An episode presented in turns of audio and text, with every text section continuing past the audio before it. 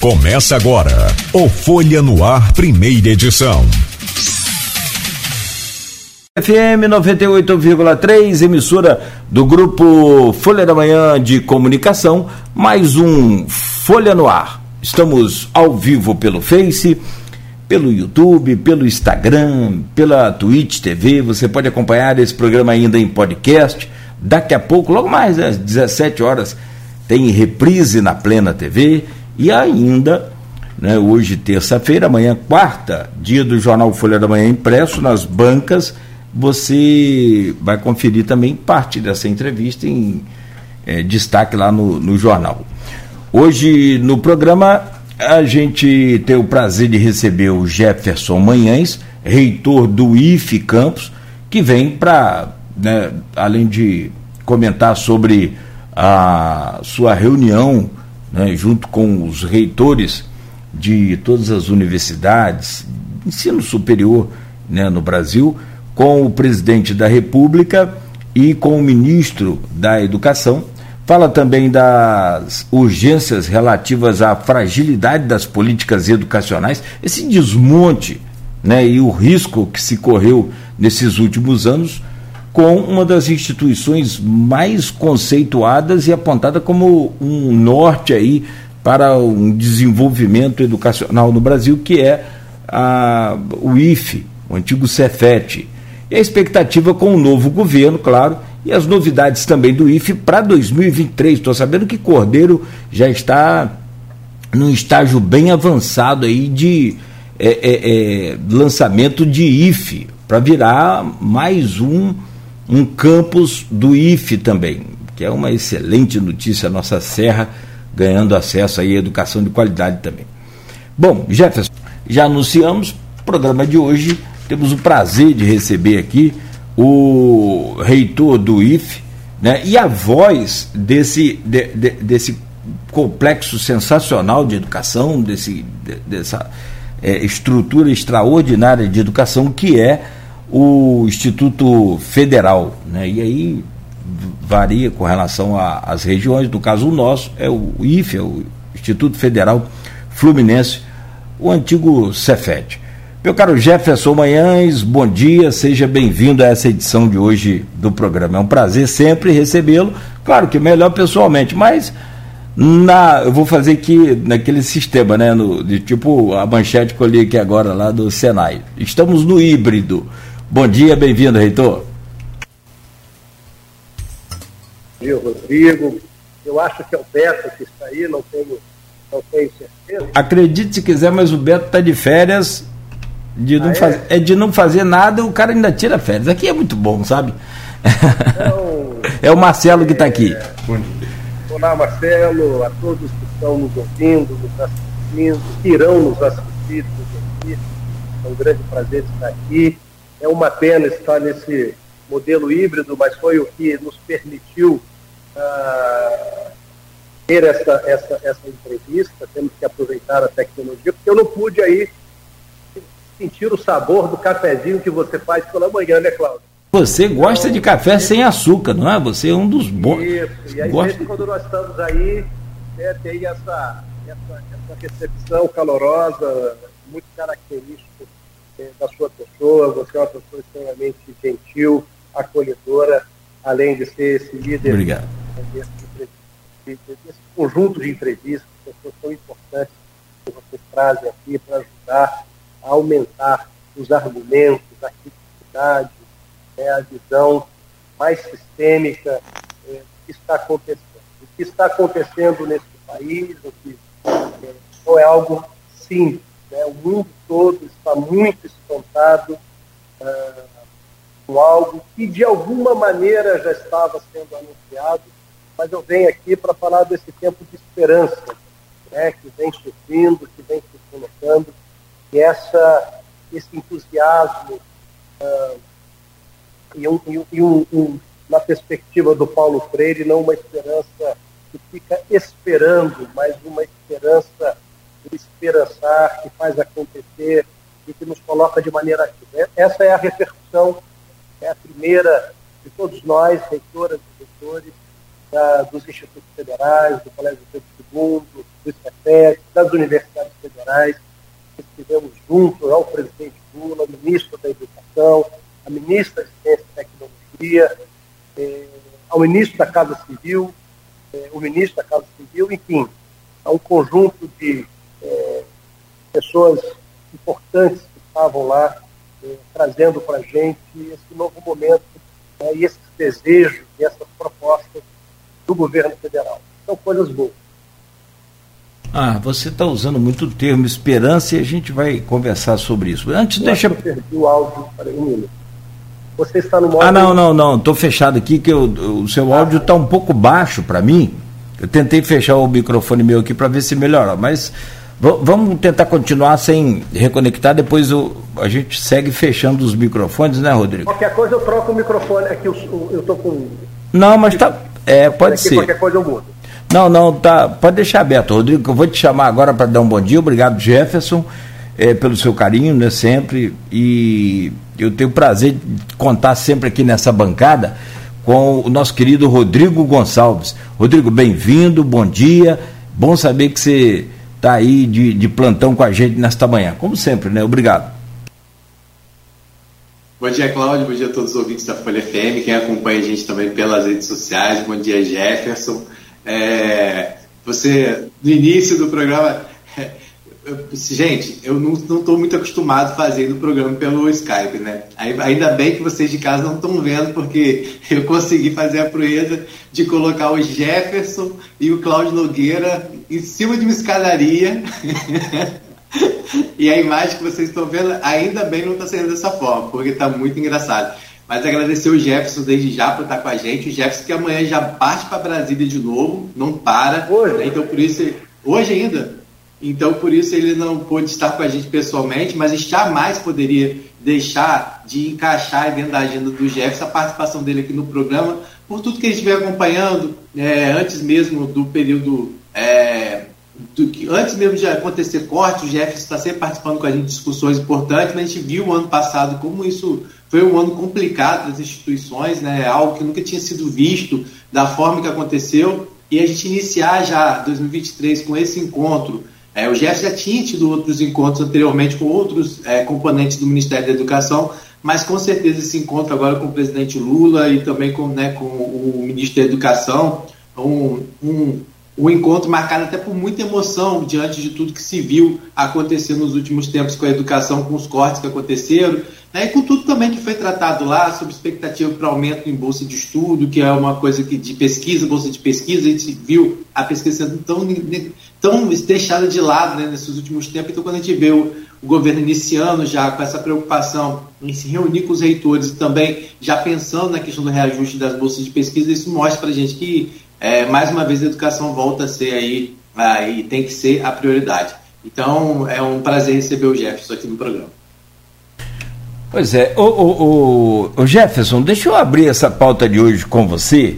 E, claro, evidente que a gente quer falar, é, a pergunta é como que foi esse encontro com o presidente da República, o Lula, e com o ministro da Educação, Camilo Santana, é, com vocês, reitores de instituições federais, estaduais, como você falou aqui, né, é, mais cedo, e você foi a voz dessas instituições né, nessa reunião.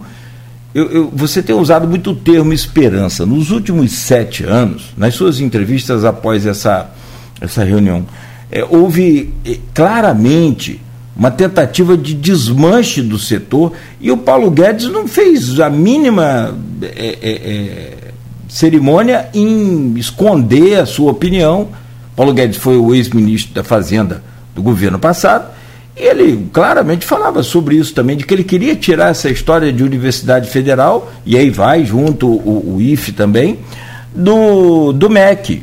Quer dizer, queria privatizar ou não privatizar, mas chegou-se até comentar em privatização, mas não, ele, ele não falou em privatização. O que ele falou era tirar do MEC. Aí colocar para onde? Ninguém sabe. Era o que? Era uma taxa que ia criar por mês? Uma... Enfim, É, você fala em esperança, o pesadelo passou e agora você vive um, uma expectativa de um novo tempo. Isso é real? É possível? É a, a palpável esse momento aí que você vive de esperança no que diz respeito a esse novo governo? É, Cláudio, Rodrigo e todos os nossos ouvintes, é, eu preciso relatar um pouquinho antes dessas minhas impressões também da minha chegada ao Planalto é, Palácio do Planalto, antes da reunião. Nós fomos orientados a chegar pelo menos uma hora de antecedência dessa reunião. Primeiro, o, o, Jefferson, você desculpa. Se... É, vou tentar trocar aqui. Por, por gentileza. Por favor, enquanto você troca aí. Aqui, eu não sei se eu vou... Pode, pode fazer. Tá, tranquilo. Se cair, a gente espera, a gente reconecta com você e está tudo tranquilo. É, uma, um momento de, de, de, Paulo Guedes, por exemplo, ele chegou aqui, ó, ele reafirma a ideia do governo de tirar o ensino superior do MEC. E eu falei para onde que não falei para. melhorou. Ah, sim. Esse melhorou. Perfeito, perfeito. Melhorou? Ah, e então tá o, o, o, confesso que. Eu vou, ah. eu vou contar um pouquinho. Então, primeiro a, é, a surpresa, a ah. surpresa de recebermos eh, esse convite é, para estar com o presidente Lula é, e o ministro da Educação. Recebemos isso dois dias antes da reunião, efetivamente. É, isso nos fez, então, organizar toda a agenda, todas as reitoras e reitores. E aí, Cláudio, quando eu chego, só para o nosso ouvinte, para aqueles que nos assistem, entender, é, ou pelo menos para além de tudo que nós estamos assistindo, das imagens, né? Então, eu, eu, nós chegamos no salão nobre ali do, do, do, Palácio do Planalto, onde acontecem os grandes eventos, e era o local que nós esperávamos, e nós fomos para um anexo, né, onde estava ali então as mesas para que as reitoras e reitores pudessem então encontrar o presidente Lula. E eu pedi para ir ao banheiro. É, e aí me indicaram o banheiro né, do Salão Nobre. Cláudio e Rodrigo, vocês não têm ideia. É, só tinha um mictório. Não tinha lugar para lavar as mãos. Foi tudo destruído. Tudo destruído. O banheiro, eu tô é, é, é, é, assim, é algo assim tão. É, além de, ao chegar ao palácio, é, todos os vidros, ou a maior parte dos vidros, não estavam lá porque foram retirados, são vidros enormes e provavelmente são vidros que precisam ser não existe você comprar na prateleira, são medidas muito grandes e por isso devem ser encomendados, tem todo um, um processo. Você chegar no banheiro, uma coisa é, que não está nem no primeiro, no, no, na, na frente das pessoas, as pessoas destruíram. É, só tinha um local para lavar a mão. É quando você sai então do banheiro que você tem aqueles dispenserzinhos de álcool ou de, de, de de, de, de, um, de um líquido detetizante. Então, assim, é só para dar a ideia às pessoas do, do tamanho da violência simbólica, material, é, do que eu pude é, ver em coisas, em tese, triviais. Então, assim, as pessoas foram para ali, esses terroristas, golpistas, né, foram para ali mesmo para criar caos neste país, atingindo os símbolos da democracia: o poder executivo, o poder legislativo e o poder judiciário. Então aquilo ali foi algo de tamanha violência e que nós não podemos tratar isso como algo é, é, como fosse uma coisa de adolescentes que de repente juntou-se um grupo e, como está num grupo, eles fizeram uma pequena perversidade. Né? Uma pequena. Não, foi muito grave, isso foi construído, foi arquitetado, foi insuflado, planejado para que criasse, então, uma desestabilização no país. Eu falo isso porque é assim que o presidente Lula ele começa a sua fala. Então, eu fui. Então, nós fomos então chamados, chegamos então nesse anexo, é, nessa sala anexa é, para a, a, ao presidente. Eu fui um, foram oito reitoras e reitores é, designados para poder ter o direito de fala. quatro pelas universidades e quatro pelos institutos federais. Eu fui um deles, me sinto muito honrado de ter sido um daqueles que pôde é, falar um pouco é, em nome dessas comunidades acadêmicas, históricas, que preparam os melhores quadros desse país. As instituições que produzem a maior parte da ciência e tecnologia desse país. E eu, no início, inclusive, da minha fala, eu disse para o presidente Lula uh, e para todos, naturalmente, que ali estavam, que nós sonhávamos e ansiávamos muito por esse momento, eh, mas não sabíamos que aconteceria tão rápido. O que, para além de ser uma visão eh, estratégica, é, de um presidente da República, de um governo, é, é um respeito a essas instituições que foram tão violentadas pelo desfinanciamento, que é uma forma extremamente covarde de você poder é, é, é, desconstruir um projeto, e a gente está vendo os Yanomamis, né?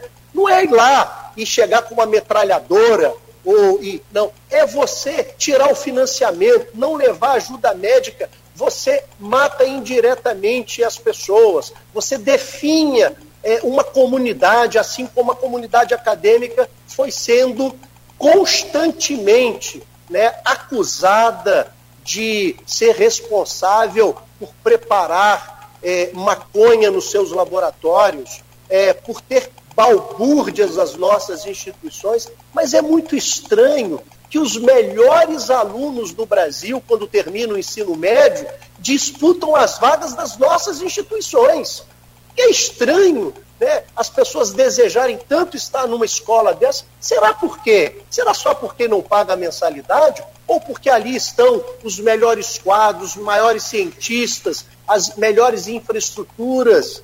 Né? Ali tem projetos de pesquisa, de extensão, permite que o jovem vá para o exterior desenvolver suas competências. Então, receber nos seus 17 dias de governo, né? eu falei, presidente, uh, o seu governo, sob a sua liderança, é, é, foi responsável por imagens muito fortes nesses 17 dias, seja desde o dia da posse, aquela simbologia, mas também a reação que o, a, o governo teve assim que houve essa tentativa de desestabilização, de romper com a democracia no país.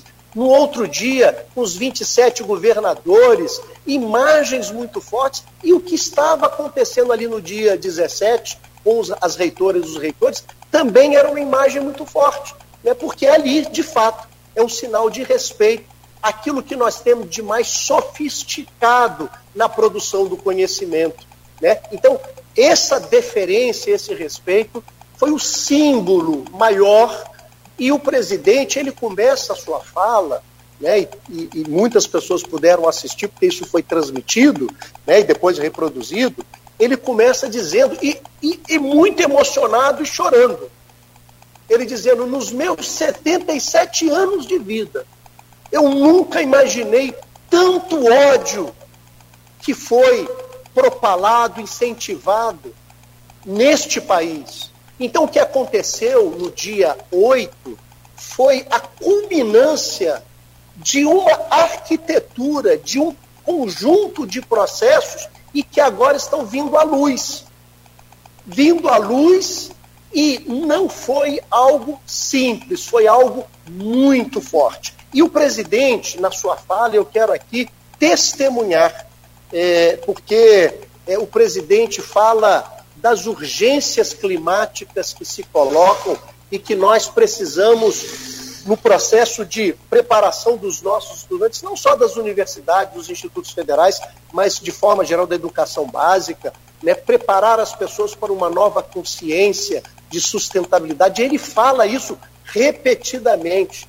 E, por fim, ele ainda chama a atenção que nós precisamos preparar as pessoas para serem mais humanas, mais humanizadas, porque esse ódio não pode ser um motor que nos leva para o confronto. Nós precisamos desmontar essa estrutura. Não é um gabinete do ódio, não. É uma estrutura porque, é, é, Rodrigo e Cláudio, vocês que são das mídias e conhecem bem, né, é, é, é, é as plataformas como Facebook, Instagram e, e, e, e do Google, etc., esses algoritmos, eles perceberam que o ódio, que a, a, a, é um elemento que engaja mais as pessoas e, e que se você engaja mais as pessoas, o absurdo não é a verdade. Eles não estão preocupados com as questões factuais. O absurdo, é, é, é, o estranho, o absurdo, o violento,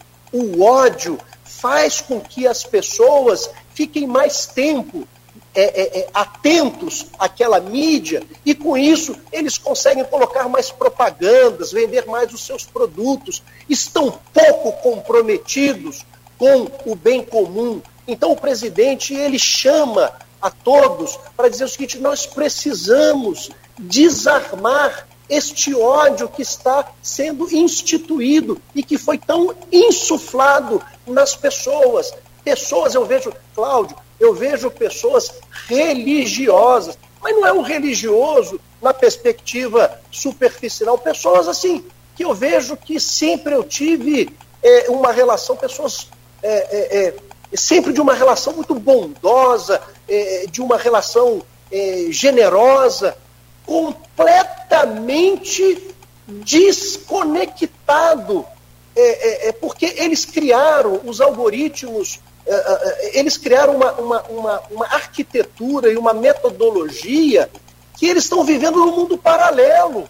É, eles olham o que aconteceu lá no Planalto e diz não, isso são pessoas infiltradas do MST, isso são pessoas infiltradas do PT. E boa parte, eles dão narrativas que fazem com que as pessoas que recebem dos mesmos grupos, das mesmas pessoas, e isso vai. Eu aprendi na minha vida que um pepino, quando fica muito tempo no vinagre, vira picles. As pessoas ficam tão presas nessas relações escravizadoras e que só falam as mesmas coisas e que tentam mostrar pras, da outra leitura da realidade. As pessoas perderam a conexão. Eles constroem cenários grupos que ficam esperando 72 horas, né? e que isso tem simbolismos, inclusive, 72 horas são três dias. Três dias é o tempo, na perspectiva teológica cristã, da ressurreição de Jesus, entre a sua crucificação e a sua ressurreição. Eles usam símbolos religiosos para tapear as pessoas, para enganar as pessoas. Nós já vimos políticos usando o nome de Deus, o nome, a religiosidade, como elemento amalgamador. Mas como está hoje, com essa potência das redes sociais, é algo absurdo. Então o presidente nos chama isso. E uma outra coisa que eles nos chamam e que ficou para mim muito marcado foi eles falando assim: vocês, reitoras e reitoras, precisam liderar um processo de extrapolar os muros das instituições. Nós precisamos que todo o conhecimento, que tudo aquilo que, que tem de bom nas nossas instituições, que a gente se comprometa com os dramas da vida cotidiana das pessoas. Não dá para ficar fazendo artigo científico que não esteja atrelado com o cotidiano ou que de alguma maneira não vai estar, é lógico aqui, fazendo com todo o cuidado, que existem alguns conhecimentos que a gente produz e que, na verdade, nós só vamos perceber a potência dele 10, 20, 30 anos depois. Então, é o que a gente chama de ciência básica. E isso tem que continuar, isso precisa continuar sendo investido. Mas existe também uma necessidade de um movimento de pegar todo esse aparato de conhecimento, esse aparato de estudos e levar isso para melhorar a vida das pessoas.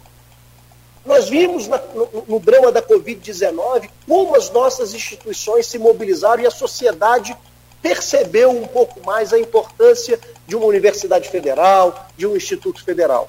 Mas o presidente, ele chama que, dada a urgência do, da destruição material e simbólica do nosso país, nós precisamos fazer parte de um projeto de reconstrução do Brasil reconstrução material, né? Então, estão tá, tá se mostrando aí na questão ambiental, na questão dos povos tradicionais, e na questão da saúde. Gente, é, é, Cláudio, imaginar que o sarampo está voltando, que a polio está perigando de voltar, coisas que, que coisas do século passado, que nós já tínhamos acabado, que o Brasil é um exemplo.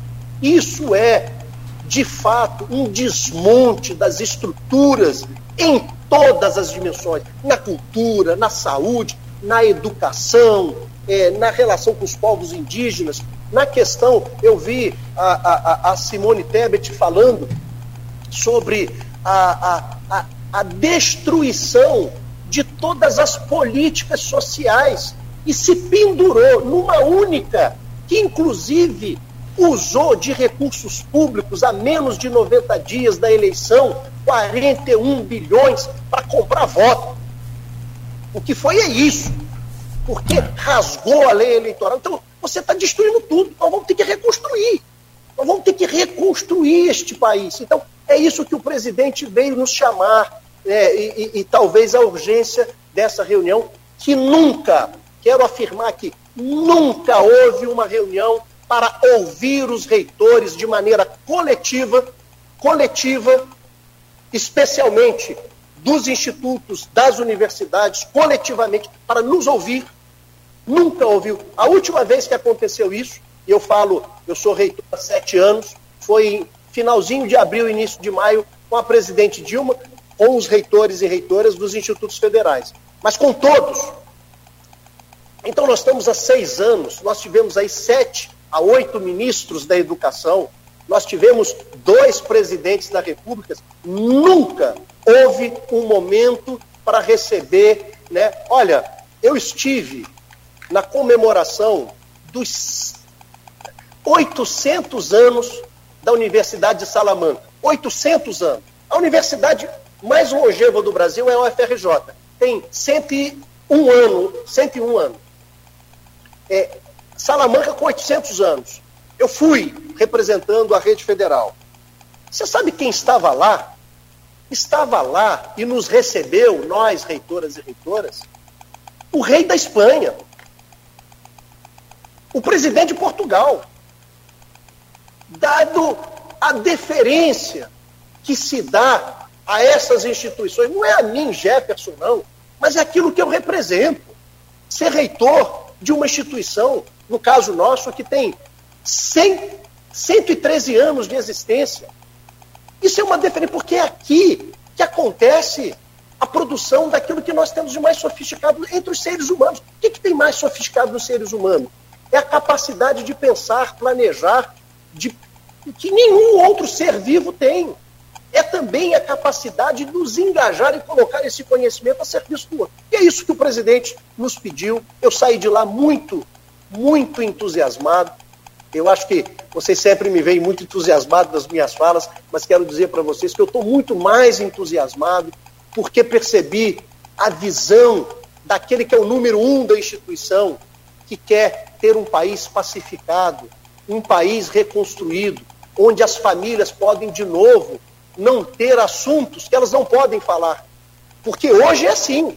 Tem assuntos que em determinados grupos a gente não fala. Mas não fala para quê? Para não haver briga.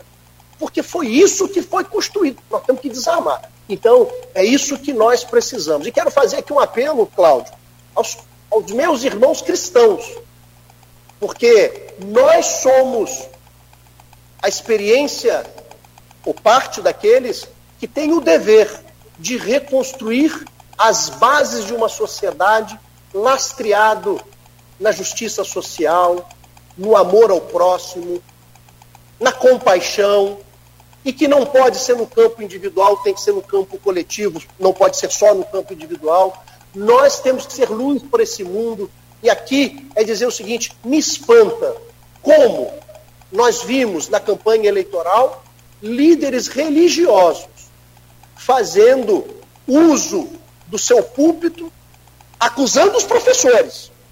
Mas os, aquilo que eles acusavam, que nós professores fazíamos com os nossos alunos, eles fizeram de maneira deslavada com as comunidades, com pessoas simples. Metade da população brasileira adulta não tem ensino básico completo, não completou o ensino médio. Nós temos 33% dos brasileiros que são é, é, considerados analfabetos funcionais, são pessoas que têm dificuldade para poder. consegue escrever, mas não consegue interpretar um texto mínimo, portanto, são pessoas crentes na perspectiva que acreditam no seu líder. Então, nós que somos líderes, eu como reitor, ou eu como professor, mas um pastor, um padre, ou um líder comunitário, nós, um, um governante, seja prefeito, seja governador, seja presidente, mais do que as ações de governança, nós somos educadores, porque as pessoas confiam na gente, eles olham para a gente e falam: essa pessoa é um pouco mais esclarecida, talvez o que ela fala e o que ela nos mostra é um caminho melhor. Então, nós temos que ter muita responsabilidade. E o que nós vimos foi um show de horrores, desde a campanha, ao longo dos últimos três, quatro anos, né, um show de horrores, e no dia 8 de é, é, é, janeiro, que não pode sair da memória. Temos que ser muito, muito duros na perspectiva daqueles que foram responsáveis por financiar, por planejar, eles têm que ter um rigor muito maior. Rodrigo?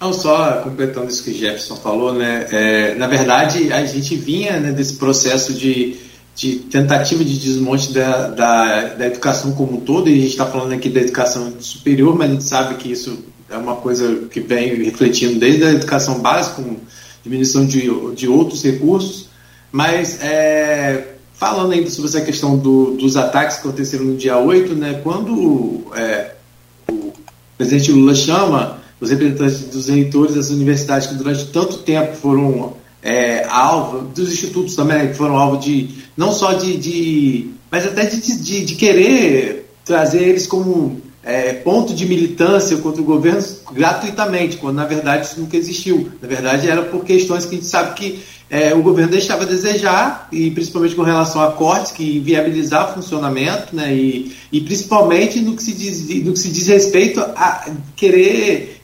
desvalidar todo o trabalho científico que era feito para essas instituições. Ou seja, assim, a ciência como um todo, durante muito tempo, a gente viu aí né, sendo aí é, golpeada fortemente. Né? Então, quando o presidente Lula chama, né, junto com a sua equipe, os reitores para estarem no Palácio num momento como esse, isso tem uma importância muito maior, né? porque a proposta era inviabilizar mesmo o funcionamento das instituições, porque ninguém que ocupou aqueles prédios com certeza queria a tomada de poder, porque eles não tinham nem. Se eles estivessem de fato preocupados, e isso obviamente é impossível né, e inconstitucional, não destruiria aquele espaço. Era, a proposta era isso mesmo, era acabar com o que estava lá porque se eles quisessem, vamos dizer assim, as pessoas falam, ah, mas isso que, que queria era é, ocupar o espaço que sempre foi do povo. Então, vai ocupar o, o espaço destruído? Eles não, quem, quem, iria governar numa. Quem ia morar numa casa destruída quem iria governar num, num espaço totalmente destruído? Então, essa, esse discurso nem cola mais de dizer que foi para é, tomar um espaço que é do povo, porque não, não, tem lógica isso. E ainda falando sobre essa questão do, das, é, das críticas que muitas vezes acontecem às universidades, quase sempre elas são fomentadas em grupos que sequer conhecem os bancos universitários, como o Gerson falou. Sequer, muitas vezes, os filhos deles tiveram oportunidade de, de estar nessa. E muitos, graças a Deus, hoje têm a oportunidade de estar numa boa instituição é, pública, como a gente tem a, como referência o próprio IFE, né, todos os campos que a gente sabe que existe aqui na região, mas também a UENF na nossa cidade, a UF, a UFFRJ, a UFRJ. Então, assim, aqui na nossa cidade nós temos exemplos de como a universidade tem produzido e muitas vezes, é, durante muitos anos, também mal utilizada. E agora a gente vê também reações para que é, é, haja mais essa proximidade que o presidente Lula falou é, com a comunidade, quando as instituições também começam a levar seus projetos para atender a comunidade, para entrar mais próximos, esse, essas, esse, esse, conhecimento produzido aqui, ficando aqui, porque durante muito tempo o campus também produzia esse conhecimento, esse conhecimento não ficava por aqui. Então a gente vê assim, que essa reação é muito importante. Né? E, e, e ver o Jeff como um representante aqui nosso da região, tendo a oportunidade de falar em nome de vários institutos, né? É, levando é, toda essa preocupação que se tem, é, é muito importante para a gente. E ainda falando também sobre a questão é, desses grupos, eu estava conversando por acaso com o Jorge Coutinho no fim de semana, porque isso é uma matéria é, no Globo, falando sobre a faixa etária, algo que a gente conversou, Cláudio, inclusive com o Jorge Coutinho aí, saiu uma matéria no Jornal Globo falando sobre a faixa etária e a, como esses grupos de WhatsApp, Facebook acabaram crescendo em relação e se tornou o que se tornou. Né? A gente viu que a faixa etária de quem foi detido e preso em Brasília era muitos acima de 50, 60 anos, né? O que assusta. Eu estava falando com ele que eu às vezes me sinto um pouco culpado em relação a isso. E eu acho que toda a sociedade deveria fazer um trabalho de reflexão em relação a isso. Porque durante muito tempo, muito tempo a gente se preocupou muito com a juventude. Ah, a juventude, os problemas sociais que envolvem a juventude, e a gente acabou sendo negligente, negligente mesmo com é, as pessoas da terceira idade, pessoas idosas. Muitas vezes elas queriam, é, é, muitas vezes a gente ouvia determinadas coisas e, e, e, vamos dizer, se passava pano dizendo, ah, é da geração dela, ela não está acostumada a, a, viver isso, faz parte da geração dela, ah, não adianta falar que ela não vai entender. E muito, durante muito tempo a gente usou esse discurso com essas pessoas e muitas vezes elas não deram alerta do que estava acontecendo, do que poderia se tornar, buscar essa atenção que a gente não dava dentro de casa muitas vezes, em grupos de WhatsApp, em grupos de Facebook, e a gente muitas vezes acabou sendo negligente mesmo e em dizer e não dar atenção devida, de não poder alertar, de não conversar, simplesmente por achar ah, é, não vai entender, é de outra geração. Então a gente precisa muito mudar isso, esse pensamento. Tá? Cada, os, os, as pessoas da terceira idade estão muito mais ativas, mas aquelas que estão muito mais ativas muitas vezes são aquelas que têm um pouco mais de conhecimento, que hoje conseguem, é, é, vamos dizer assim, é, entender né, que se ela não se cuidar, se ela não cuidar da saúde, se ela não sair de casa, se ela não cuidar da mente, da saúde emocional, ela não vai ser uma pessoa feliz, produtiva, mas por outro lado a gente tem aquelas pessoas ainda que ficam vivendo dentro daquela bolha e se a gente não chamar, não conversar, não mudar o nosso discurso, a nossa visão em relação a elas, a gente não vai conseguir resolver, porque isso que aconteceu em, em Brasília, vamos dizer assim, poderia, não poderia ter acontecido de forma mais cabrosa, mas isso não acabou. Isso é um trabalho de que a gente precisa ter muita consciência e fortalecimento. Não dá mais para ficar passando pano quando o tio, o avô, quando chegar para você e falar determinadas coisas e você achar que, ah, não, é porque tem outra cabeça, é de outra geração. Não dá mais. A gente tem que ir, é, não é enfrentamento propriamente dito, mas ter esse trabalho de conscientização e preocupação também. É importante a gente ter essa preocupação e ouvir também, né? Porque a gente às vezes acha que não, que não, não tem tempo, que não dá para dar atenção. Então, tudo que eu fiz esses comentários para mais ou menos resumir tudo que uma, uma parte do que o Jefferson falou né, sobre como é importante o diálogo, e o diálogo, né, e o diálogo foi isso que o presidente Lula fez nesse primeiro momento, que é importante também, isso tem uma representatividade muito grande, diante principalmente de tudo que a gente enfrentou, é, a educação enfrentou nesses últimos quatro anos, de desmonte mesmo, de corte de recursos, de, de ser acusada de qualquer coisa é, servir de palanque, de militância, quando na verdade era só a defesa de um país que vocês estavam fazendo o tempo todo. É, Rodrigo, eu queria aproveitar a sua fala, né, e, e, e, e, assim, olhando o quadro educacional brasileiro, onde um pouco mais da metade dos brasileiros sequer tem a educação básica completa. E dos adultos que é, tem diploma universitário, isso deve estar em termos de 18%. E aqueles que têm, têm certificado de ensino médio e que estiveram na educação profissional, apenas 9%. Imaginando que desses 9%, 3% passaram pelas nossas instituições federais. Então, nós estamos falando de uma maior parte da população que talvez jamais estiveram numa universidade federal, num instituto federal. Jamais entraram, jamais estiveram ali.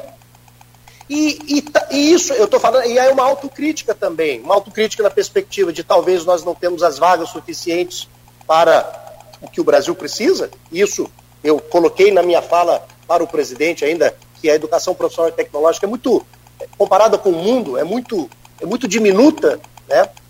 É, então, isso facilita que pessoas, não é pessoas que, que, que é diferente. A fake news não é uma pessoa que é mal informada e que de repente ela passa uma informação porque ela está mal informada. Não.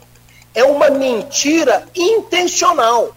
É isso que a gente tem que entender, que esse fenômeno das fake news Não é, por exemplo, eu estou conversando com vocês e eu apresento para você, olha, são 18% é, de adultos que estão tiveram diploma superior. E desculpa, é, isso era 21, eu falei 18.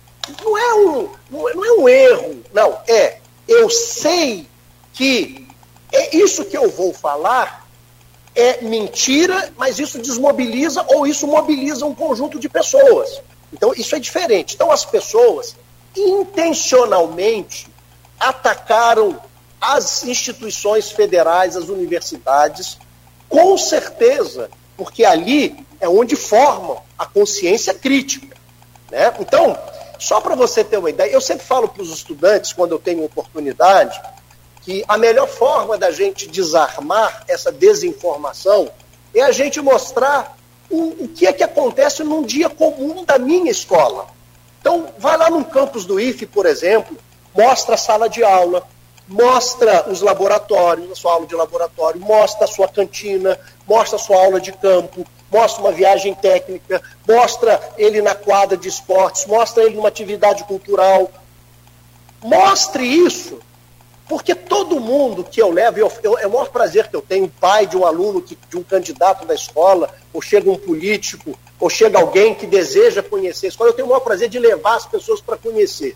E quando as pessoas entram, por exemplo, num dos campi nossos, qualquer um deles, né, ficam impressionadas. Impressionadas. Não conheciam. Eu, eu falo de senadores da República que eu já levei e que não tinham ideia do que é a nossa instituição. Só para vocês terem uma ideia, eu sou engenheiro de computação, minha formação, mestrado, doutorado. É, eu nunca vi na minha vida um supercomputador. Nunca tinha visto um supercomputador. Ouvi muito, porque isso tem nos Estados Unidos, tem na Europa. Nunca tinha visto. Há 10 anos atrás, eu fui fazer uma visita técnica à Universidade do ABC. É uma universidade nova, construída no governo do presidente Lula. Nova, não existia. Não é um campus, não. É uma universidade nova com uma proposta pedagógica diferente. Lá, eu vi não só o meu o primeiro supercomputador, lá tinham quatro.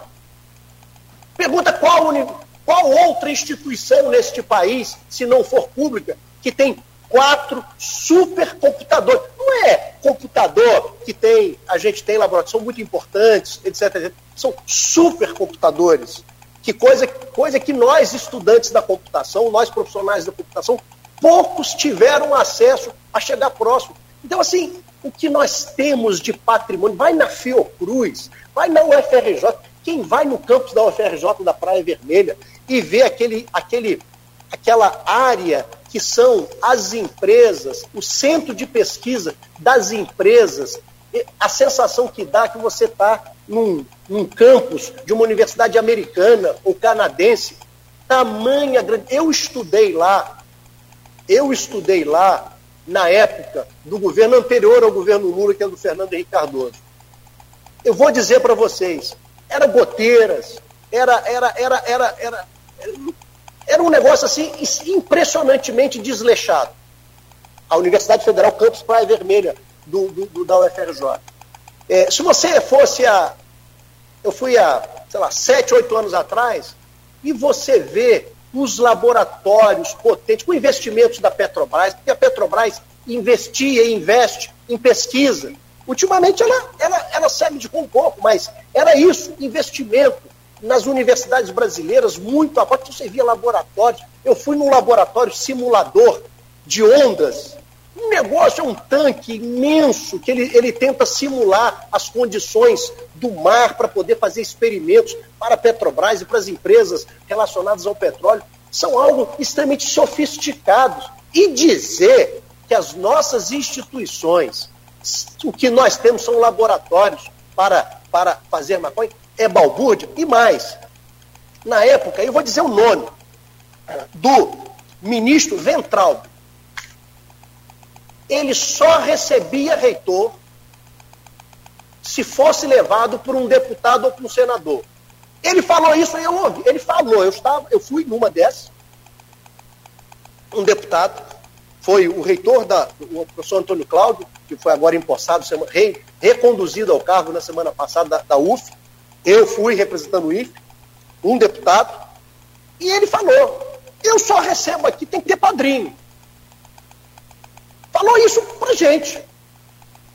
Então, receber todas as reitoras e os reitores coletivamente, fazia isso de maneira assim, ó, vem aqui, ah, porque passa a ideia do seguinte, eu estou concedendo isso porque você, deputado, me pediu, que você, senador, me pediu, não porque é importante para aquela região, não porque eu, eu, eu, como ministro da Educação, entendo que fazer esse investimento é importante, mas porque eu, eu, eu vou ganhar um voto no Congresso. Eu não estou aqui, e o, o presidente Lula falou muito isso e tem falado muito isso. Né? Nós temos que também mostrar que o que fizeram com a política, a criminalização da política, o, o desmerecimento da política, também foi intencional. Porque não é só a barganha política, não. Existem pessoas muito sérias. E se nós não tivermos bons políticos, pessoas muito sérias para governar, seja o nosso município, seja o nosso estado, seja o nosso país, vai acontecer o que está acontecendo. Porque é justamente para colocar todo mundo numa vala comum, porque aí ninguém presta. Então, é, o bom é isso. E a política, a política, um presidente, eu duvido aqui que o presidente de uma holding privada ele não tem que ter o um aspecto político, não é partidário, mas é político. É a pessoa que constrói consensos, diálogo, que define estratégia. Isso é política. Lastreado naturalmente em planejamento, em técnicas, mas você tem que negociar, você tem que fazer um, um avanço estratégico numa determinada, numa determinada área, você tem que conversar, às vezes, com uma ocupação que existe lá, você tem que conversar, muitas vezes, é, é, é, com a prefeitura que ali está e que define. Não é para fazer negociata, é para você negociar. Então, a política é parte da existência da vida em sociedade. Negar a política e colocar todo mundo na vala comum, isso é interessante para quem é político comprometido com coisas que não são nobres e que não podem ser colocadas à luz. Né? Então, assim, é, é, nós vamos ter que reconstruir muitas coisas. Nós vamos ter que reconstruir muitas coisas. E esse é o apelo que o presidente Lula nos fez, está fazendo nos diversos momentos que ele está falando, que nós precisamos reconstruir esse país para o bem de todos nós. E Perfeito. não de um grupo para o bem de todos nós. Jefferson, eu vou te interromper, eu preciso fazer rapidamente um intervalo comercial.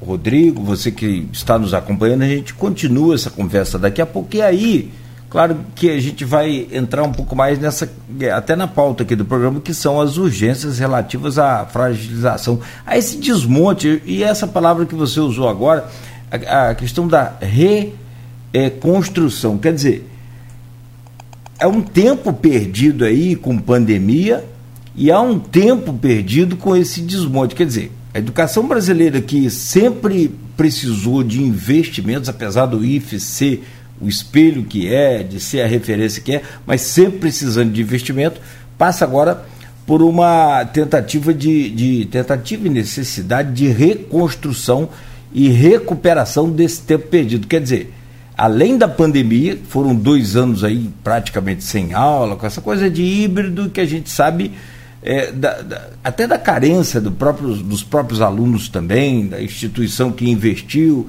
O Rodrigo que vai entrar agora com o Jefferson, já nesse, nesse tema aí que a gente segue conversando aqui no intervalo, né?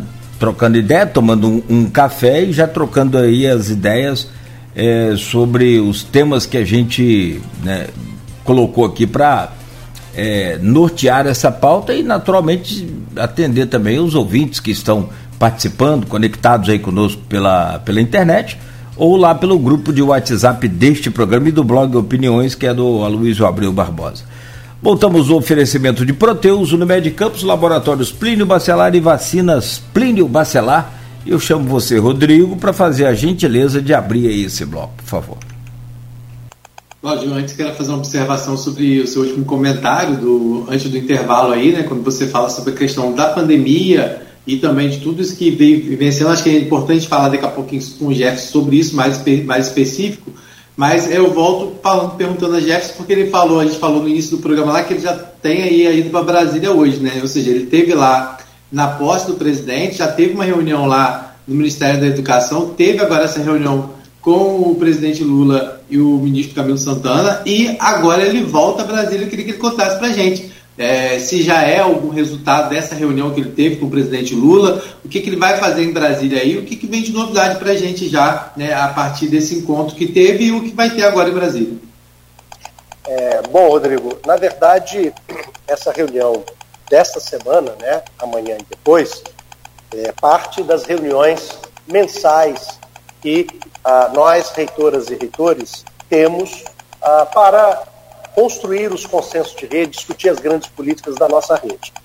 E nós já tínhamos agendado isso no final do ano passado, porque nós sabemos que, nesse período, já estaria definido quem era o novo secretário de Educação Profissional e Tecnológica, que é a, a, a, o, o dirigente do Ministério da Educação, que lida especificamente com a rede federal de educação profissional tecnológica, com a discussão da educação profissional tecnológica no país.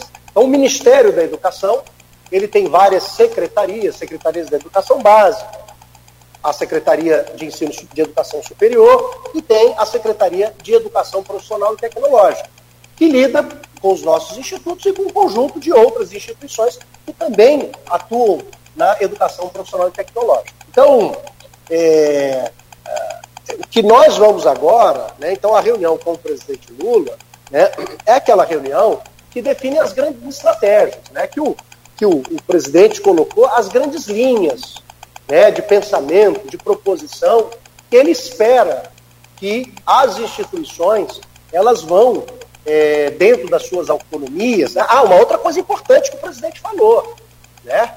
que ele vai, assim como fez nos oito anos de governo dele, assim como a presidente Dilma fez nos seus anos de governo, e também o presidente Temer fez né, que é respeitar a lista tríplice, da perspectiva que aquele que for o mais votado na consulta feita às instituições, ele vai pegar o primeiro da lista, e não o terceiro ou o segundo. Né? Então, isso é muito importante, porque isso garante ou fortalece a autonomia das nossas instituições. Não é a única garantia, mas é um dos pilares, né? Você respeitar a vontade daquelas comunidades que é, indicaram que uma determinada, um determinado professor ou professora é aquele que deve uh, uh, estar à frente daquela instituição por um ciclo. Então, ele foi muito, muito enfático nisso. Então, na reunião com o presidente da República, é a definição das grandes estratégias, das grandes linhas.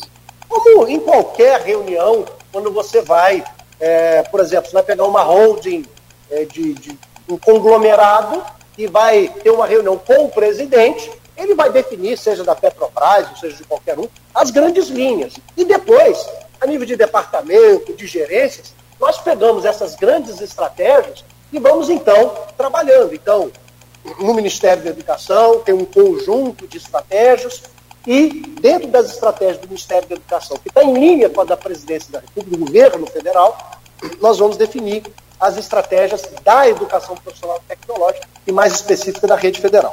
Então é isso que nós vamos começar a tratar, porque agora nós temos um secretário, que é o professor Getúlio, que foi já dirigente do Ministério da Educação na época que o secretário era o professor Eliezer Pacheco, que foi da época, então, que se constituiu a política de expansão da rede federal, que se constituiu os institutos federais, então ele é desse tempo.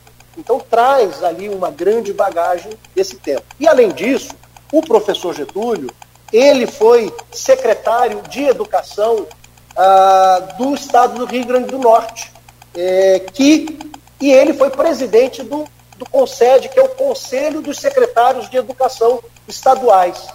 Então ele é uma pessoa que, além da experiência da educação profissional, ele foi diretor também da, do então Escola Técnica Federal de Natal, nós tínhamos Escola Técnica Federal de Campos, ele foi da Escola Técnica Federal de Natal, que depois virou Cefet, Cefet e hoje é Instituto do Rio Grande do Norte, e ele com certeza, através da sua experiência de educação profissional e tecnológica, da sua experiência como secretário de educação, vai trazer elementos que eu julgo hoje importante, que é o maior desafio, que é levar a educação profissional e tecnológica para o maior número de pessoas. Eu não sei se vocês sabem, isso eu falei lá na reunião para o presidente Lula e para todos que estavam lá, o Brasil hoje, para todos aqueles que se formaram no ensino médio, apenas 9% tem um diploma de ensino técnico ou ensino profissional. 9%.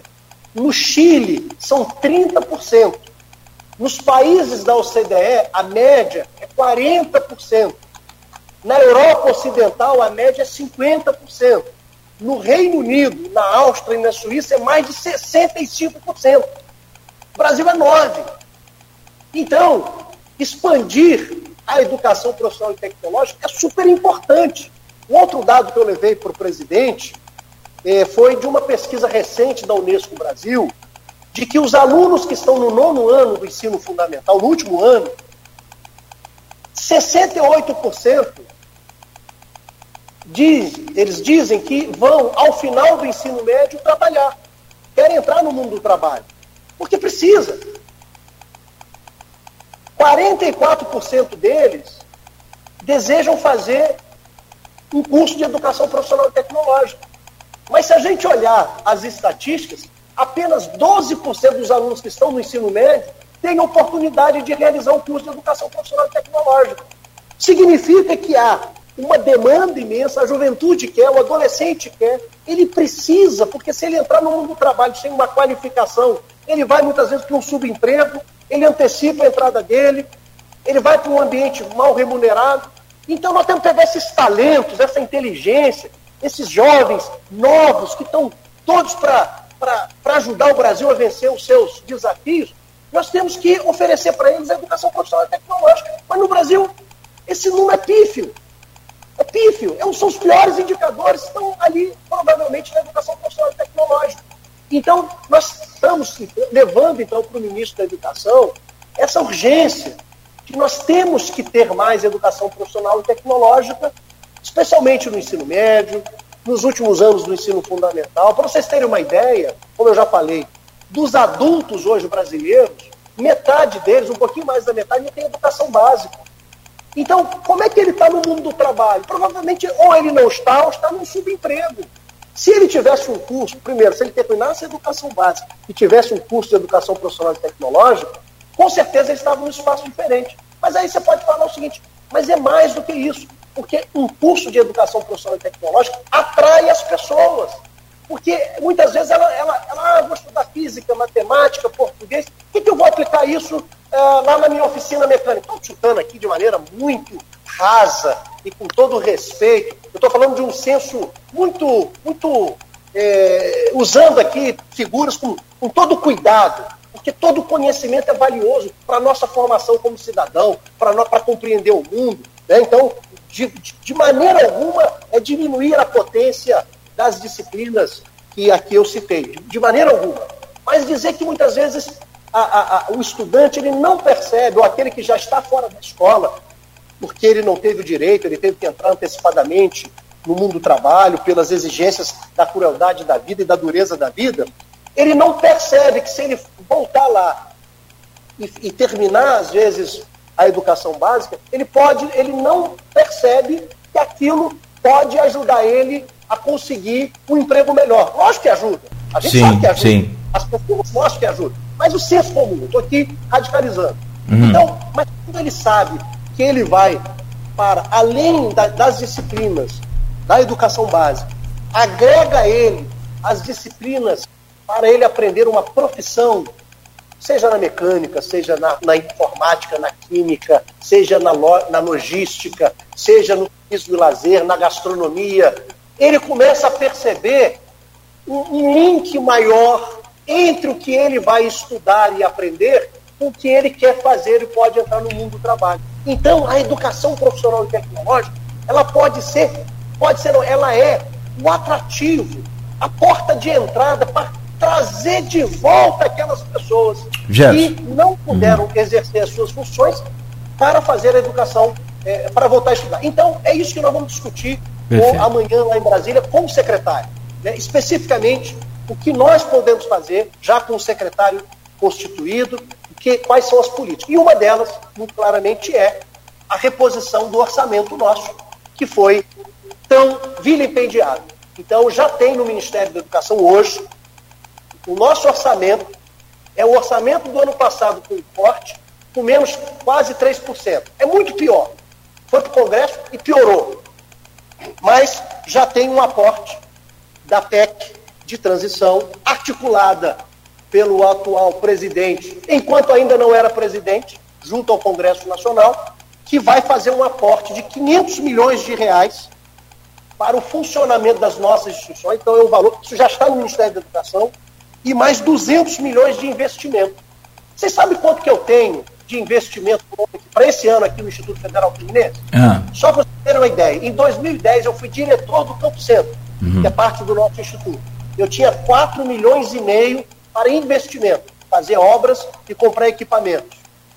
Em 2015, no Instituto Federal Fluminense, tinha 16 milhões de investimento. Você sabe quanto que eu tenho esse ano? Para todo o Instituto, são, o Itaboraí são 12 unidades, polo de inovação, centro de referência, mais reitoria. Sabe quanto? 600 mil reais. 600 mil reais. Isso é o que? De, de, é de investimento, Jefferson? De investimento para comprar, Isso... fazer todas as obras que eu preciso, não, para comprar todos os equipamentos que eu preciso. Não é, não é manutenção, isso é investimento. Investimento, uhum. 600 mil reais. Caramba. Então, o governo está fazendo um aporte de 200 milhões de reais para a rede federal. Uhum. Isso é só para a rede federal. A universidade é um pouco mais, porque a estrutura das universidades é um pouco maior. Né? Então, são mais 700 milhões de reais que o governo já colocou no Ministério da Educação e agora nós vamos discutir como é que isso vai ser distribuído para os nossos institutos. Então, assim, isso é, é o ponto, ponto zero. Eu, eu, não posso, eu não posso conversar sobre educação se eu não tenho os recursos para aplicar na educação, para funcionar. E nesses últimos quatro anos, nós estamos discutindo como é, que eu, como é que eu chego no final do ano, pagando conta de luz, pagando conta de água. Eu estou fazendo essa conta. Essa conta é muito importante. Mas não posso reduzir a discussão da educação profissional e tecnológica em, e, e, e a urgência de, com medo de chegar no final do ano e não ter o dinheiro para poder pagar. E aí você não consegue planejar porque não tem o dinheiro, e aí você faz isso e gera tensão, gera dificuldade, gera instabilidade dos estudantes. Os estudantes começam a falar: eu não vou estudar nessa instituição, não, não tem dinheiro para funcionar, essa instituição vai fechar. Então, assim, é, é muito grave o que aconteceu e nós estamos agora, então, já de maneira concreta. Tem 700 milhões de reais a mais no orçamento das nossas instituições. Eu estou falando Sim. dos institutos federais, CEPET, 700 ou 200? Desculpa, que você primeiro havia falado é, 200. 500 para funcionamento ah, 200 perfeito. para Perfeito. Rodrigo. Jefferson, é, só para a gente só, é, entender, hoje o Instituto Federal Fluminense... Só pedir, Rodrigo, é, desculpa te Oi. interromper, perdão, só pedir ao Jefferson para ele dar uma encurtadazinha para a gente otimizar esse tempo aqui, meu querido reitor, por gentileza. Esse é o maior desafio. Esse é o eis a questão. Mas o cara tem muito conteúdo aí, fica mais complicado. Mas sempre que você puder dar uma.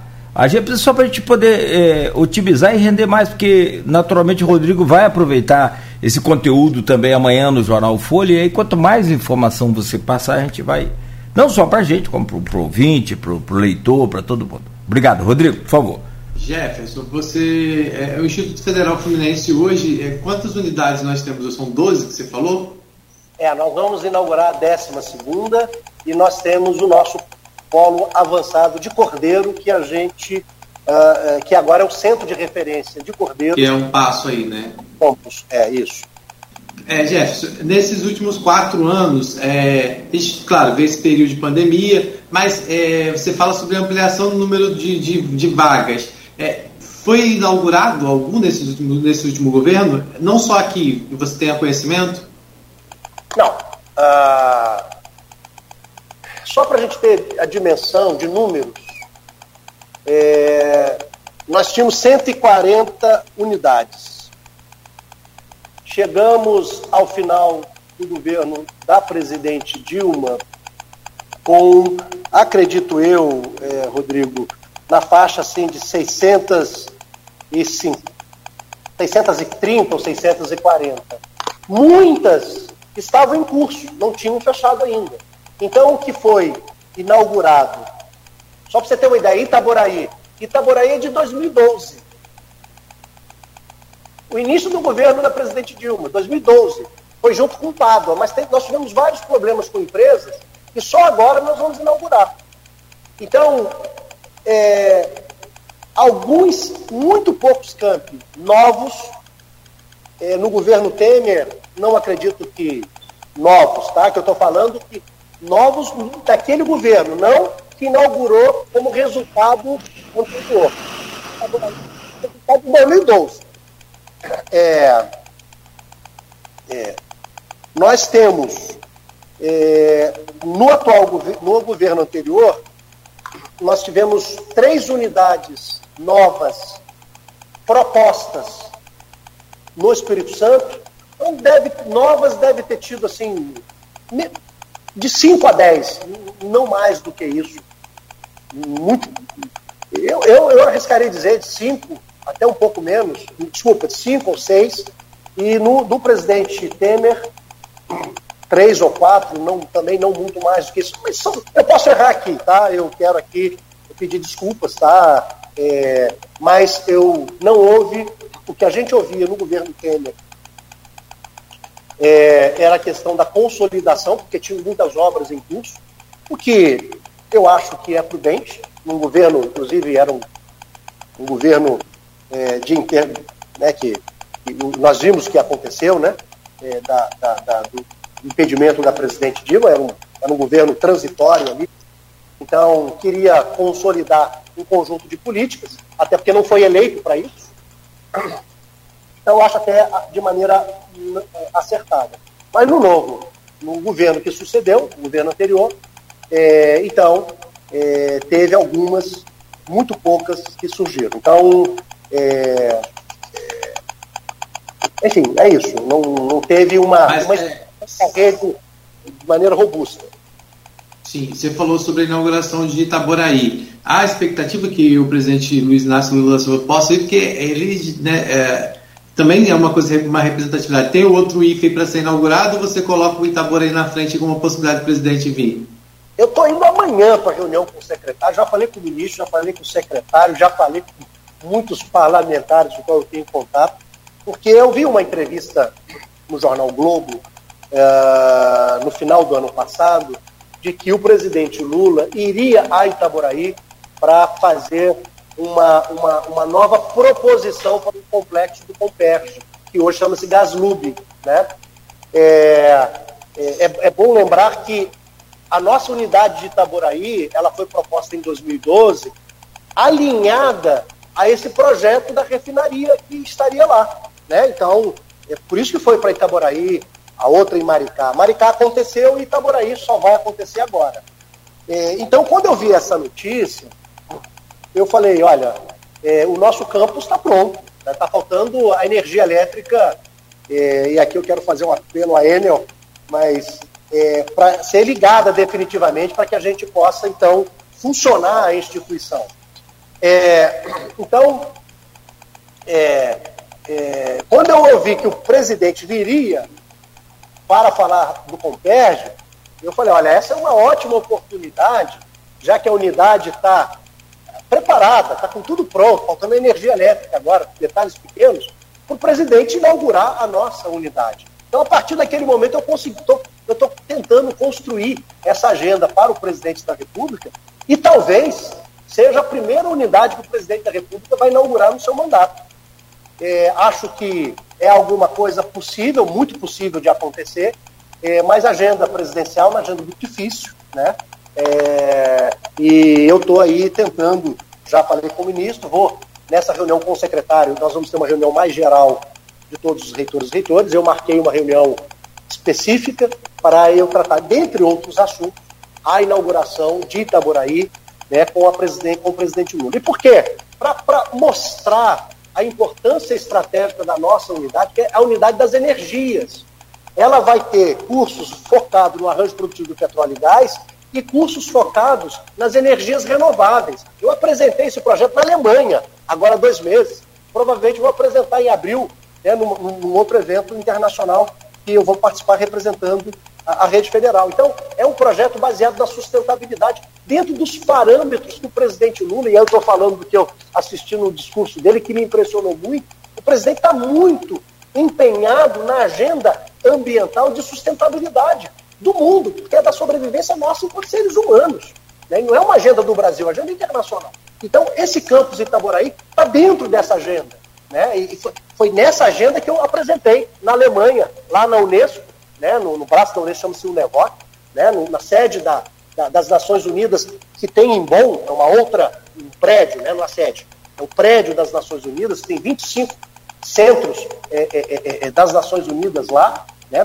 E, e eu apresentei o nosso campus. Então eu acho que tem muita chance do presidente vir, isso vai ser muito simbólico para a rede federal, não é para o Instituto Federal, para a rede federal, porque o presidente é, está muito, como eu falei, muito imbuído na, na, na nessa transformação. Inclusive, inclusive Mas... num encontro que ele teve com o governador do Rio, né, o Cláudio Castro, que é, ele se colocou ah, né, já disposto a, a, um dos primeiros estados a visitar aí, né, dentro dessa, dessa reaproximação, é o estado do Rio de Janeiro.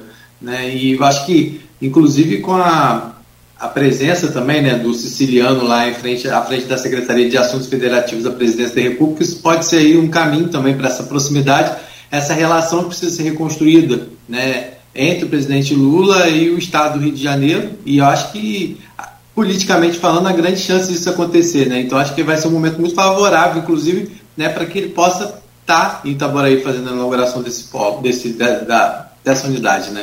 Eu não, não conversei ainda com o governador, mas vou, eu também vi essa entrevista, o que fortalece e vou tentar é, conseguir né, uma agenda né, para que eu possa, de alguma maneira, isso chegar ao governador né, e para ele também ser um desses que uh, possam ajudar a gente a concretizar essa inauguração dentro de uma agenda do Rio de Janeiro, porque essa é agenda positiva.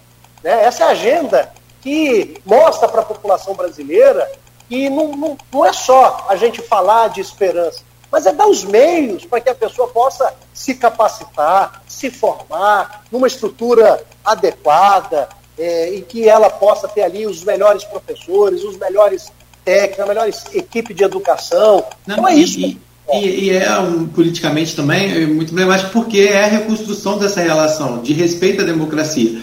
É, eu tive a oportunidade de, ter, de estar na, na posse do Cláudio Castro e ele falava muito sobre isso. Ele saiu da posse, do, do da posse dele e foi direto para a posse do presidente Lula é, usando esse discurso, né, que é deixar essa disputa eleitoral que né, a gente sabe que o Cláudio Castro foi um dos maiores apoiadores do presidente ex-presidente Jair Bolsonaro, né, e, ele deixou claro que não existiria para ele terceiro turno, que ele respeitar a vontade do, do, do da população e eu acho que é importante a presença do presidente Luiz Inácio Lula da Silva no estado do Rio de Janeiro, e aí na, seja na inauguração né, lá do, do Itaboraí, mas também na, no próprio polo, é, lá no. Como você falou que tem um novo nome agora lá, né? O, o complexo. A refinaria. Chama-se Gaslub. É complexo. Então, é, por tudo isso, mas eu acho que politicamente também eu acho que, que é muito importante a presença dele aqui. Isso representaria muito nessa reconstrução de relação que o Estado do Rio de Janeiro precisa ter, que é não só o Estado do Rio de Janeiro, mas precisa ter com o governo federal. Então, acho que é uma oportunidade realmente ótima para que o presidente esteja aqui né, nessa inauguração. Tem um pedido do governador, tem um peso muito grande também. Né? Então, eu vou também, eu ainda não fui, mas vou também tentar. Uh, é, e com certeza eu acho que o André Siciliano também pode ajudar muito nisso, né? Porque ele ainda não assumiu a Secretaria de, de Assuntos Federativos da Presidência, né? Mas ele tem tem participado desses encontros, tem participado ah, junto com o Padilha né, desses, desses encontros. Acho que né, pode ser alguém que pode ajudar também muito aí nessa. Eu estive lá no Palácio, quando nós estávamos indo para a reunião, né, o, o André Siciliano estava lá, né, ele não estava na reunião, né, mas estava ali nos seus afazeres ali, e rapidamente nos, nos falamos. O André é um grande parceiro, né, ele, como presidente da LERJ, né? Ele, ele, ele se colocou sempre ao lado da educação. Todos, me lembro também do professor Raul aqui da UENF, dizendo o quanto o André, e aí quando eu falo o André e, e, e todos aqueles deputados, né, como o Valdec e tantos outros, que se comprometeram, se comprometem com a educação pública. Então o André é um grande parceiro e, e também é, nós vamos, nós estamos aí conversando com todos aqueles que podem ajudar, isso é bom para o Estado do Rio de Janeiro, isso é bom para a rede federal, isso é bom para Itaboraí, né? Ali é um complexo de, né, de, de teve uma expansão urbana é, muito acentuada, então de pessoas que precisam ser qualificadas. E o nosso inicia pela educação de jovens e adultos. Nós vamos trabalhar com os adultos no primeiro momento.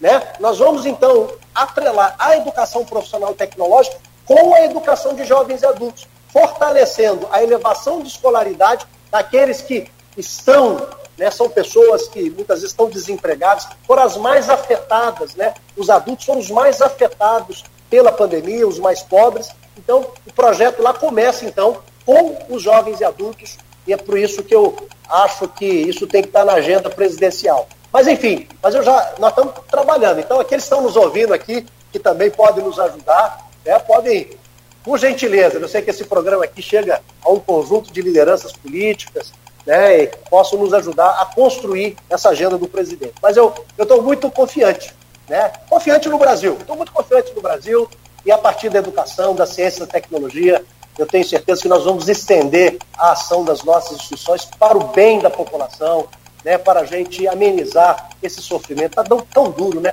A quantidade de pessoas nas ruas, o pessoal passando fome, 33 milhões de pessoas passando fome. Eu vi agora uma reportagem do Fantástico nesse final de semana, né, o, eu não me lembro o nome aqui do, do jornalista, que voltou é, no Vale de Jequitinhonha, né, em lugares que tinham, de alguma maneira, não resolvido o problema, mas amenizado as questões da fome, da miséria, e hoje a gente volta as pessoas de novo passando, voltamos para o mapa da fome. Isso é muito triste, né? Isso é muito triste. Então nós estamos aqui para ajudar, nós temos campos agrícolas, nosso campus Bom Jesus, campos de Cambuci, a rede federal, metade dos nossos campos são agrícolas. Então a gente tem uma potência, as universidades, a nossa UENF aqui, com tanta potência na área da agricultura, da inteligência aplicada né, à, à, à área também ambiental, enfim, eu acho que nós temos que unir todas essas forças para o bem do Brasil. Ô, ô Jefferson, é, deixa eu colocar uma questão aqui. É, diante de tudo que você falou sobre o desmonte da, da, da, das universidades, do Instituto, e mediante a, essa tão repentina ou tão é, é, é, inesperada reunião, logo com 17 dias de governo desse no, do, do, do, novo governo, né, do presidente Lula, dá para fazer aí um, uma estimativa, uma, uma projeção, por exemplo, de tempo para recuperação disso tudo que você falou, é, e também acrescido aí a questão do tempo da pandemia, que se perdeu muito com relação ao nível de qualidade da educação, não por esforço dos professores, não por esforço da, das equipes, não, mas até por esforço da, da, gestão administrativa que adquiriu equipamentos, aquela coisa toda que a gente acompanhou e divulgou aqui e outras in, entrevistas suas para que os alunos pudessem ter acesso às aulas, é, como estamos tendo aqui hoje no sistema é, online, é, dá para estipular, tipo, ah, Cláudio, daqui dois anos a gente retoma aí ao estágio normal e continua crescendo, ou daqui um ano. É possível falar isso? Ô, ô, Cláudio, eu aprendi uma vez numa, numa orientação, quando a gente conversa com jornalista, isso é para quando? É. Nunca vi da data, fala em breve. Eis a questão. Se der data, a gente vai lá no dia.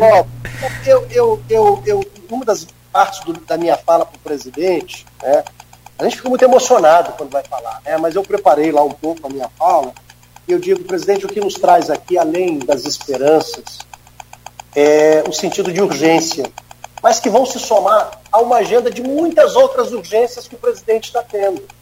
O que nós estamos vendo hoje, o que nós vimos esse final de semana né, na comunidade dos Yanomamis, assim, é algo, é algo tão assustador. É, e isso é só para a gente, é a ponta do iceberg. Então nós vamos ter que reconstruir a democracia, nós vamos ter que reconstruir a questão ambiental, vamos ter que reconstruir a questão da saúde, nós vamos ter que reconstruir as políticas sociais, nós vamos ter que reconstruir a política industrial, nós vamos ter que reconstruir uma série de coisas. Então, assim, é, é, uma coisa já está acontecendo. É uma reposição mínima orçamentária. Já é um grande sinal, já vai dar para a gente um fôlego. Agora, quando é que nós vamos construir? Eu, eu aprendi também na minha vida de gestor da educação, e eu, e eu dificilmente né, fiz isso, mas assim, eu aprendi com um amigo que ele disse Jefferson, para destruir é rápido, para construir às vezes leva 10 anos. Às vezes, para você fechar um curso, você fecha num piscar de olhos. Mas para você construir um novo curso, demora 4, 5, 6, 10 anos. Então, é, o que aconteceu foi destruições. Destruições em todos os aspectos. E aí não, não adianta colocar culpa na pandemia, não. Foi intencional, porque isso foi aconteceu nos Estados Unidos, isso está acontecendo na Itália, isso aconteceu, está acontecendo na Hungria e tantos outros. Isso é uma metodologia da extrema-direita quando assume o poder. Ela pega a, a insatisfação das pessoas com a vida, porque o, o, o neoliberalismo não deu conta de de apresentar todos os sonhos que ele disse que teríamos. Lembra? O sonho americano, o sonho disso. Esses sonhos não se realizaram e as pessoas estão bravas.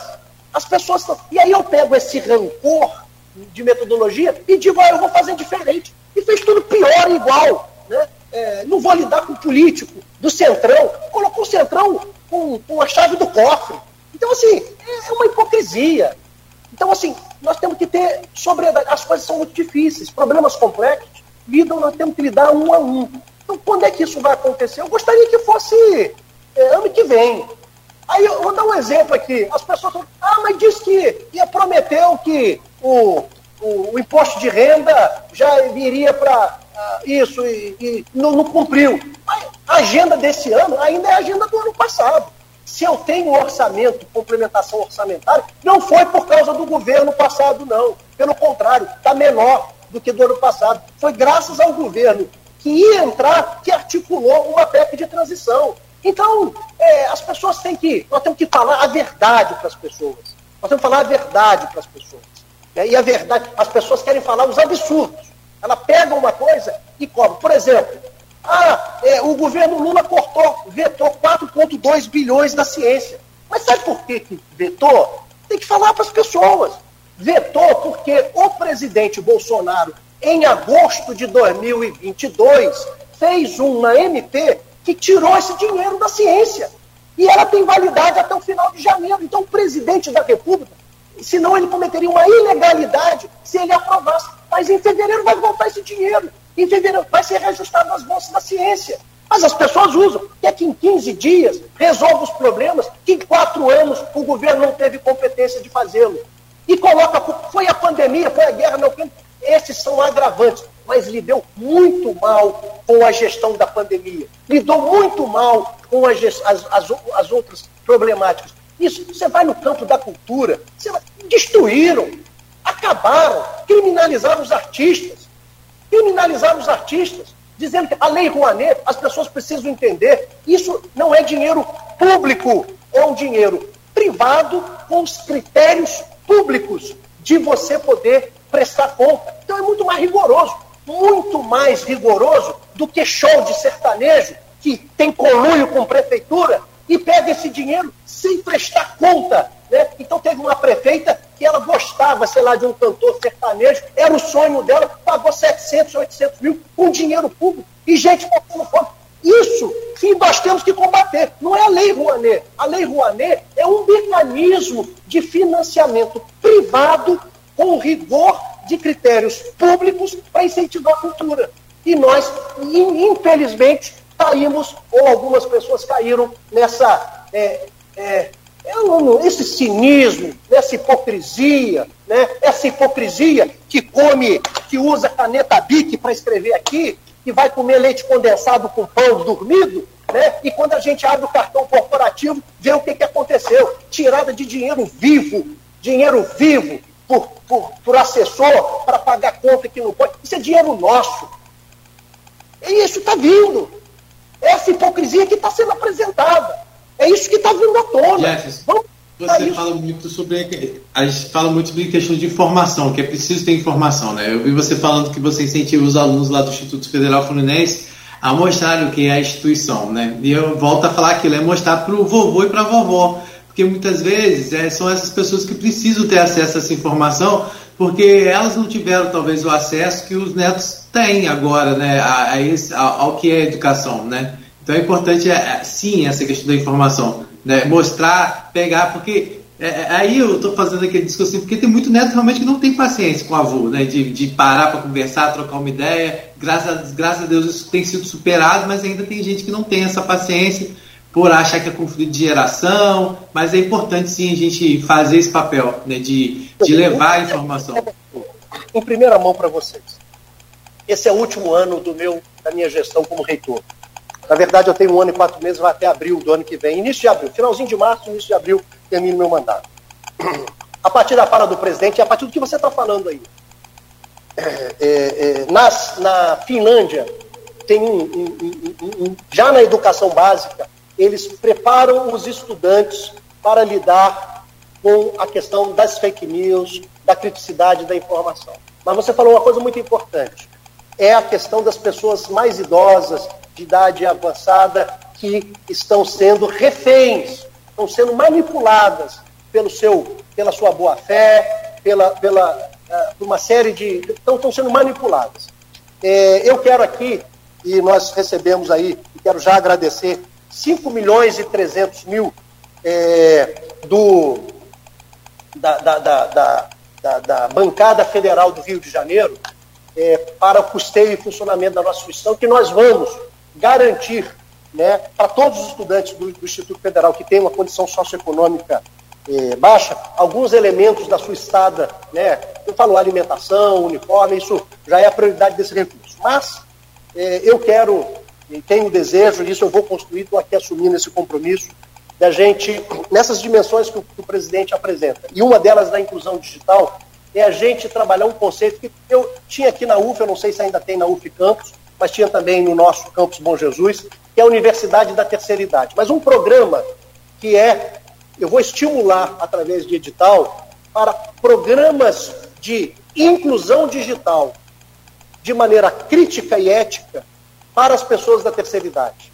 Abrir a porta da nossa instituição para mostrar aos nossos, a, a, a, nossos, eh, eh, a nossa população da terceira idade que tem dificuldade de manipular o seu celular, que tem dificuldade de, de mandar um e-mail, de, de acessar o WhatsApp, mas mais do que isso, mostrar para eles também todo esse referencial das fake news e da necessidade de não acreditar é, de instantâneo e repassar aquilo que elas recebem. Elas são muito reféns, né? que a gente brinca, a tiazinha do WhatsApp, o tiozinho do WhatsApp.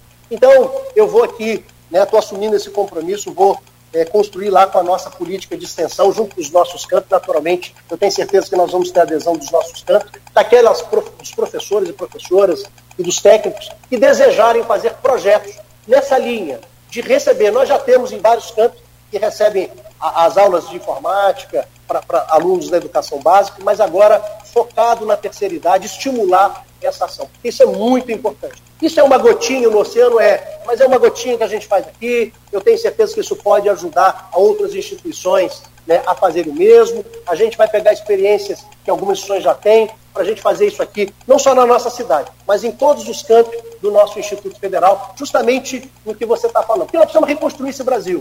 Reconstruir a partir do amor, da ética, de uma visão crítica, de um empenho para que o Brasil não pode ser bom só para alguns, ele tem que ser bom para todas as pessoas. Um Brasil diverso, respeitoso, razoável e que a gente volte a sentir orgulho né, daqueles que estão à frente do nosso país, mas sentir orgulho da gente enquanto brasileiros. Né? Nós estamos numa nação que se preocupa, que cuida das pessoas.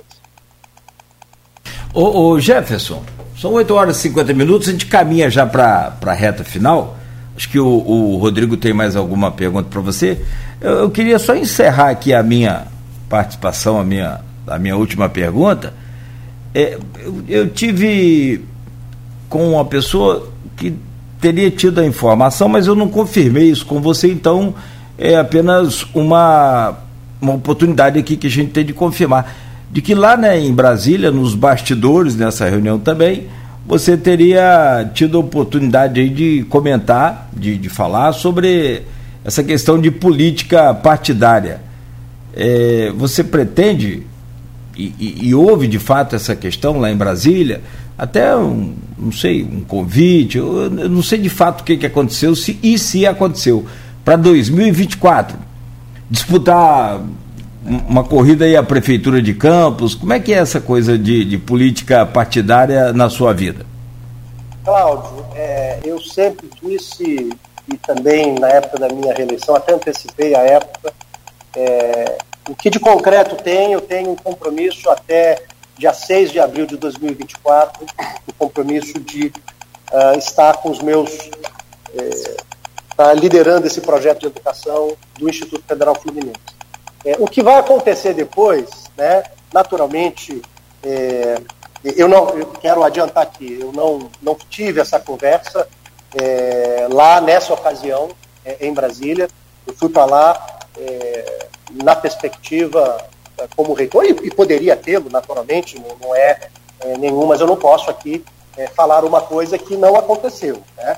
É fato que eu recebo inúmeros apontamentos, algumas alguns convites, né? É, mas é, tudo isso no campo ainda né, da gente estar tá, é, avaliando, né?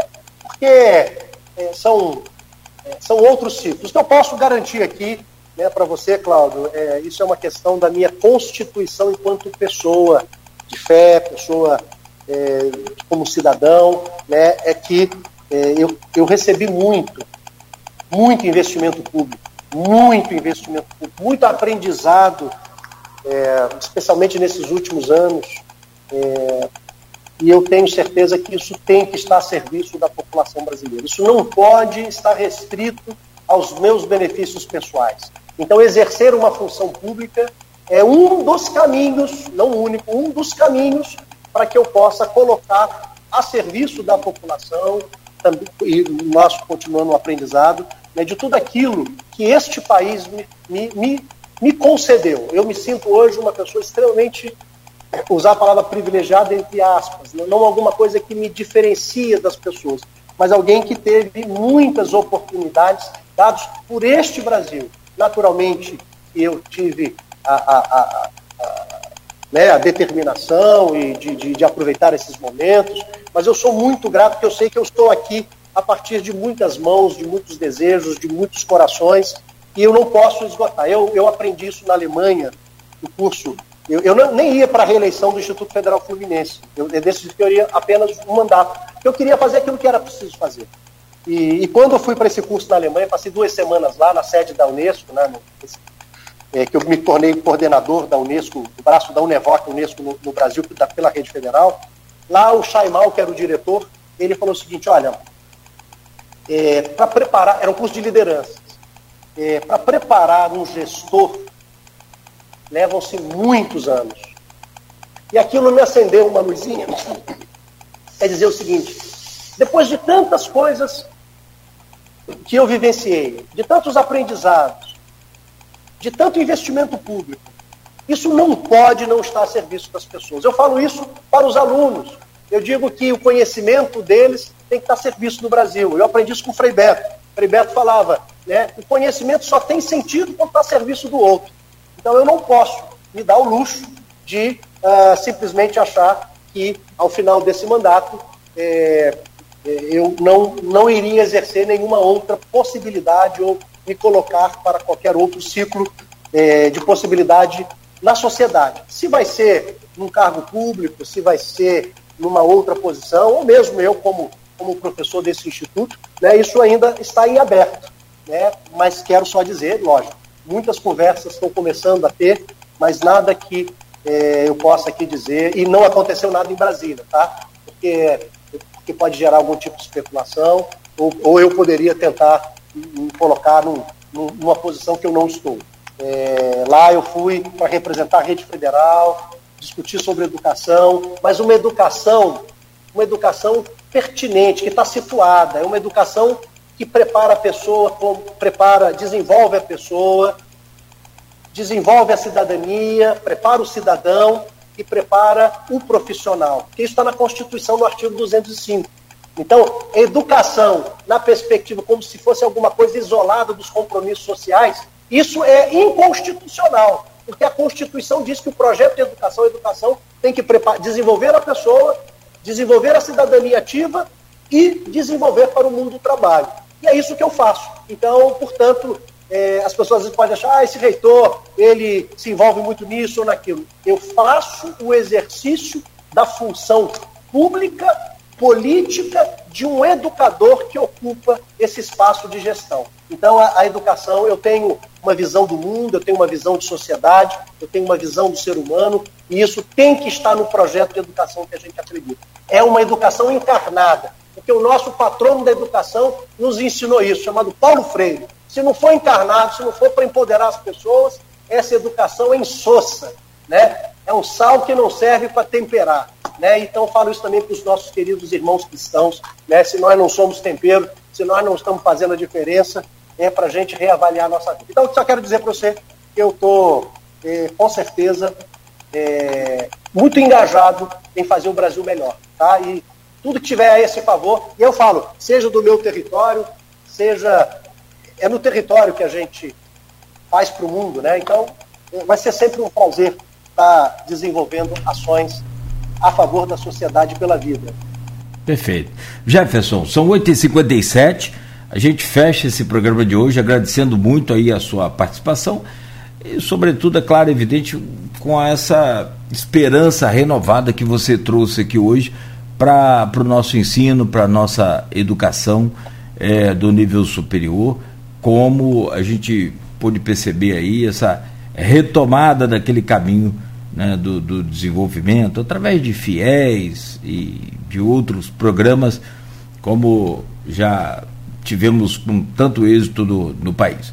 Um grande abraço, boa sorte aí em mais essa é, garimpada, né? Vamos dizer assim, que reitor também tem que garimpar. Se não garimpar, não traz nada para a administração dele agora em Brasília novamente, então. Conseguimos, conseguimos desse, do ano passado para executar esse ano quase 10 milhões de emendas parlamentares. Trabalhei do nosso querido professor Fernando Ferrara, Sim. da nossa instituição, buscando os parlamentares que é, têm sensibilidade. São, são mais 10 Sim. milhões praticamente que estarão no orçamento da nossa instituição. Não é, não é do orçamento secreto, não, né? Não, não, não. Esse não é do orçamento secreto, não. Esse é da emenda individual e de bancada. Perfeito. Então tá bom. Querido, um grande abraço. Boa sorte aqui nas redes sociais também, o pessoal agradecendo aí e parabenizando pela sua gestão. Boa sorte e espero em breve aqui de volta com a gente. Um forte abraço a todos. Muito obrigado. Meu querido Rodrigo Gonçalves, obrigado por hoje. Fica à vontade para se despedir do Jefferson também. Não, agradecer o Jefferson mais uma vez, né, pela é, ter arrumado esse tempinho na agenda dele lá corrida para estar com a gente. Agradecer a você também, Cláudio, também a todo mundo que acompanhou a gente, não só né, pelas ondas do rádio, mas também aqui pelas redes sociais. E amanhã a gente está de volta. Perfeito, às sete da manhã de volta aqui com Folha no Ar. São nove horas em Campos. Muito bom dia a todos. Continue aqui na Folha FM com muita música a partir de agora. Oferecimento de Proteus, Unimed Campos, Laboratórios Plínio Bacelar e vacinas Plínio Bacelar, cuidando bem de tudo que te faz bem.